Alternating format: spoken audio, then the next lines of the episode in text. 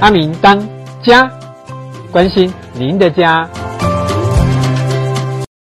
阿明当家，安爱，everybody，大家好，大家好。我们今天的主题呢是买到凶宅怎么办之人比鬼还凶。那首先呢，我们要介绍今天我们的阿明大来宾，就是啊、在我右手边，在右手边的是会双法拍的廖云珍。大家好，我是慧双法拍廖云珍。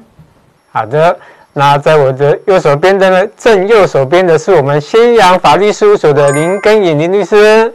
大家晚安，我是林根颖律师。好的，那那我们今天哈、哦、阿敏的大来宾就是他们两位呢，一位呢是在这个房地产的买卖实务上经验很丰富的这个法拍专家，那另外一位呢，也就是我们的法律的专家。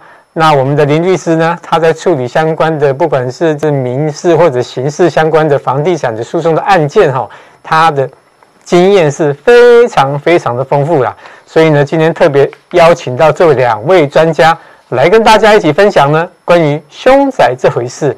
那买房子呢，是很多人的梦想啊，省吃俭用了一辈子，就为了买一个属于自己的厝啦。那大家都怕买到凶宅，对不对？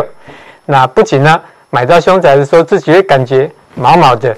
那未来的转手的时候，也可能会影响到房价。那近来不动产的交易的纠纷中，曾经出现哈，消费者这不是